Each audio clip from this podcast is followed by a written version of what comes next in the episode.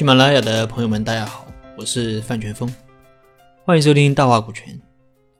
上一期啊，和大家聊了股权评分如何破解，那么这一期和大家聊聊人资倒挂的破解方案，当然也是通过案例的方式。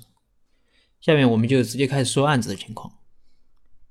肖总啊是做广告的，前段时间他说手上有个项目，想让我帮忙设计一下股权。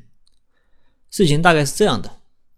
小谢啊是肖总的学弟，大学毕业以后啊想自己创业，做的是室内设计。前期做过一些调研，觉得市场前景还可以，前期投资量也不高，预计在三十万元以内。但是大学刚毕业哪里有钱啊？于是就找到了肖总。肖总说：“这个小伙子啊，上学的时候我就认识，很能干。他想创业，我也很支持。”但是这个小伙子没钱，三十万元完全让我出，我还是觉得有点不放心。范医生，这次来找你，就是想让你帮忙看看，能不能设置一个好的合作机制。其实肖总这个案例还是比较典型的，很多创业者在创业之初都缺少资金。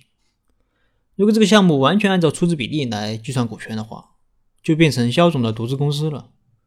不是说这样不行啊，但这种方案各方可能都接受不了。首先，对于肖总来说，风险太大了；其次，对于小谢来说，他没股权，他干着也没意思。有的朋友会说，我们就按照资金股和人力股来划分持股比例。呃，我想说的是，人力股啊虽然好，但现阶段并不是人人都可以接受。人力股后面还会专门讲。今天我给大家介绍另外一种方案。当时我听完肖总的介绍，我给了肖总两个建议：第一，小谢必须要出钱。没权，他就算是借也要出。我一向的观点就是，投钱就是投名状，不愿意和你共担风险的合伙人，最好不要找。第二，你一个人投资风险比较大，啊，能不能再找几个投资人来分散这个风险？另外啊，投资人多了，资源也相对多一点。然后我让肖总下次把小谢叫来，我们一起坐下来，把这个合作的规则定下来。后面啊，肖总就带着小谢。还有另外一个朋友来找我，我说：“今天我们呢，不是代表肖总，也不是代表小谢，啊，不是代表谁来定一个保护谁的方案，我们代表的是专业，来这儿是为了给大家确定一个能合作共赢的方案。大家听了我的话，互相之间的戒备心也放下了不少。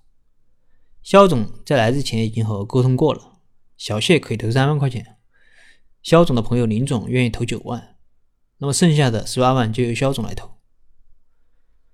那这时候啊，我就说了我初步的方案：公司设立时的持股比例就按照现在大家投资的金额来确定，即小谢百分之十，林总百分之三十，肖总百分之六十。但是我们股东之间要提前约定，如果利润达到一定的数额，小谢可以购买肖总和林总手里的股权，购买的价格可以提前约定好。另外，在利润达到一定数额之后，公司的分红也不能按照现在的持股比例来分，超额的部分要分成两半，一半分给小谢，剩下的一半按照大家的出资比例来分。当然，这个方案说之前我已经和肖总沟通过了。那么，其他合伙人究竟同不同意这个方案？这个方案的细节又如何操作？啊，请继续收听下一期的节目。好了，今天的分享就到这。如果你有疑问，可以给我留言或者加我微信，咱们再深入沟通。